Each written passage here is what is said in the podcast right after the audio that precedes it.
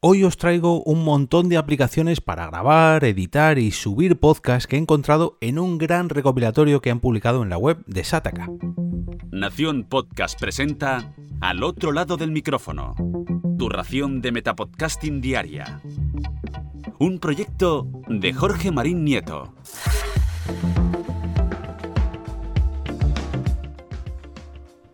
Comienza el último episodio de Al otro lado del micrófono de esta semana.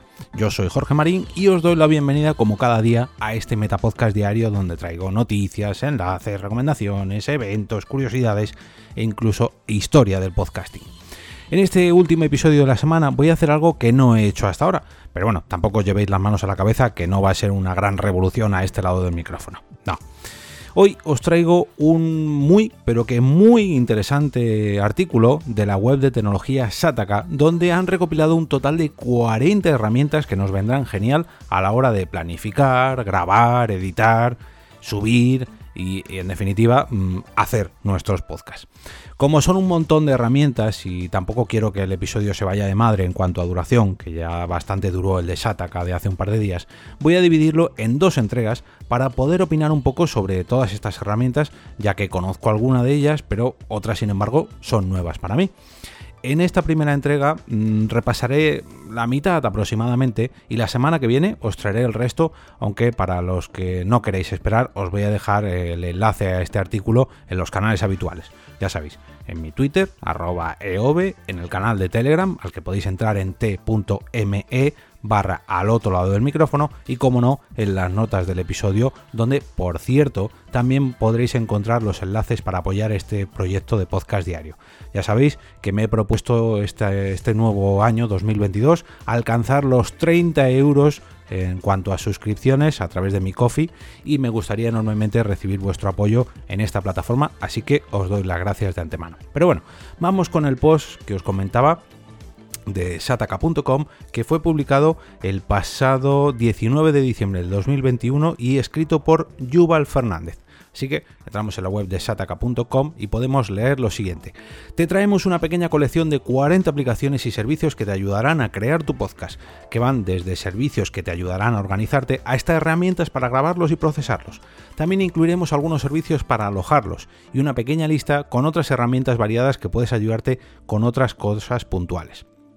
La idea que tenemos es la de ofrecerte las que consideramos como algunas de las mejores aplicaciones disponibles para ello. Varias de ellas recomendadas por podcasters de referencia y hacen link a un artículo que también publicaron en Sataka en el pasado 2019, donde por cierto participaron algunos compañeros muy cercanos a este lado del micrófono.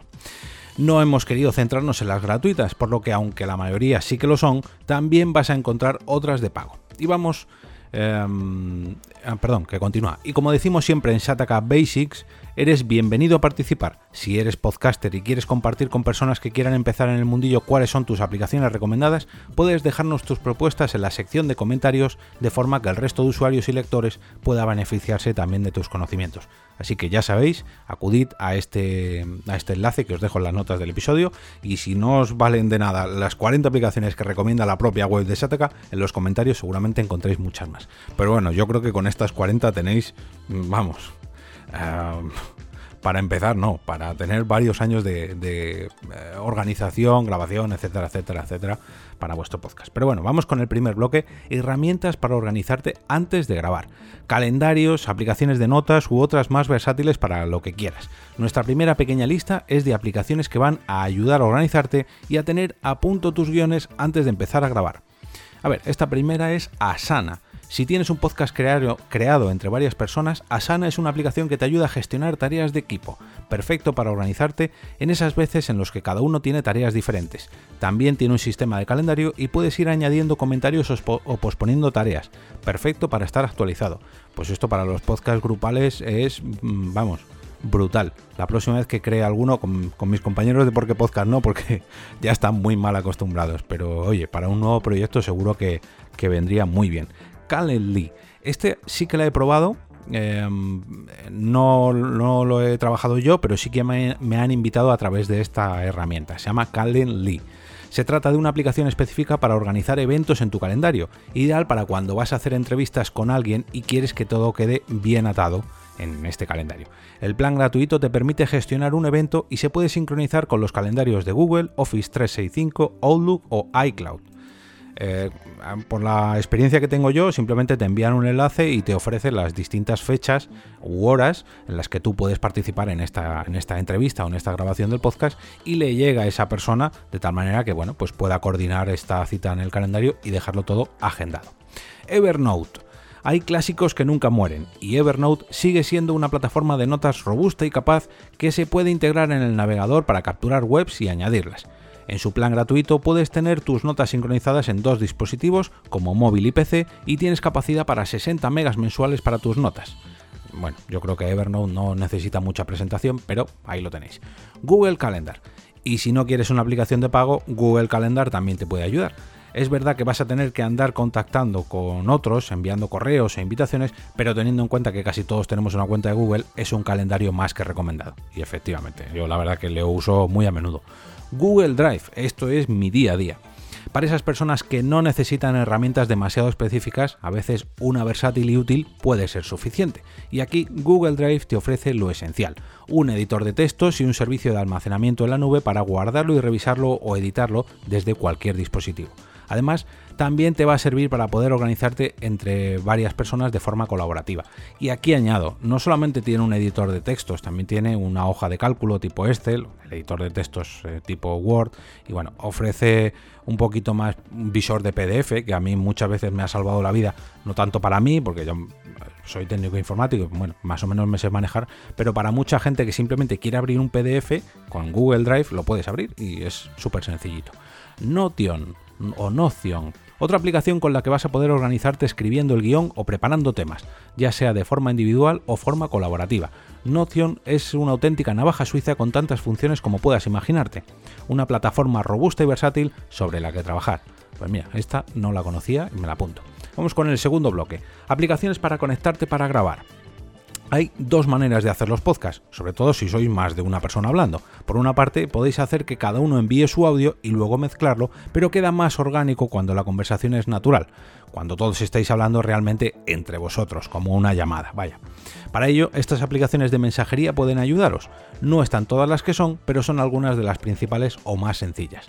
Discord, esta yo creo que es la más famosa últimamente, yo creo que barrido a casi todas las demás.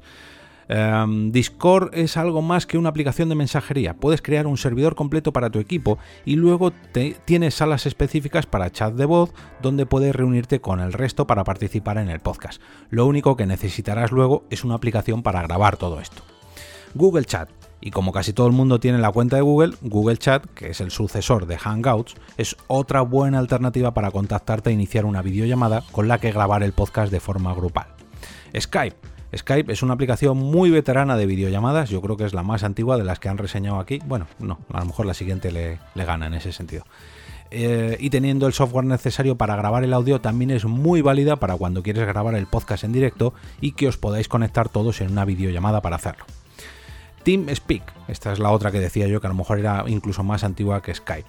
Otra, perdón, otra popular aplicación para organizar chats y llamadas de voz, ya sea de forma individual o mediante grupos. Es multiplataforma con versiones para todos los sistemas operativos de sobremesa. Y por último, Zoom. Y en esta lista no podía faltar una de las aplicaciones estrellas de las famosas videoconferencias y una de las que más ha crecido en los últimos años. Nos permite organizar reuniones con mucha gente, con vídeo y con audio. Y es una buena alternativa para grabar los podcasts a partir de ellas. Em, voy a pararme aquí porque los, eh, siguientes, eh, las siguientes recomendaciones mm, están más enfocadas ya a la propia grabación y edición de podcast y luego la subida de estos podcasts. Digamos que es algo mm, más mm, técnico, más ya en la propia grabación del podcast. Hasta ahora digamos que estábamos hablando de preproducción. ¿Qué vamos a grabar? Y dónde lo vamos a hacer. Pero ahora ya cómo lo vamos a hacer, cómo lo vamos a editar y luego ya cómo lo vamos a publicar. Así que os espero la semana que viene en esta segunda entrega de este capítulo sobre el post eh, recopilatorio de 40 herramientas que nos recomienda SATACAP. Como os decía, tenéis el enlace a esta, a esta web en las notas del episodio y, y eh, si os gusta tanto como para, para acceder a ella, os pediría que por favor la compartáis también a través de vuestras redes sociales. Eh, como cada viernes, desearos un gran fin de semana lleno de podcasts que os animen mm, a crear o mejorar vuestros propios programas para que cuando los publiquéis os gusten tanto como para que vuestros oyentes mm, decidan recomendarlos el próximo lunes motivo del lunes podcastero.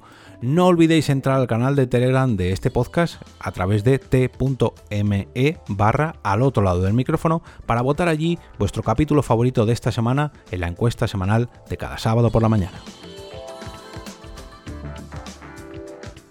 Y ahora me despido y como cada día regreso a ese sitio donde estáis vosotros ahora mismo, al otro lado del micrófono.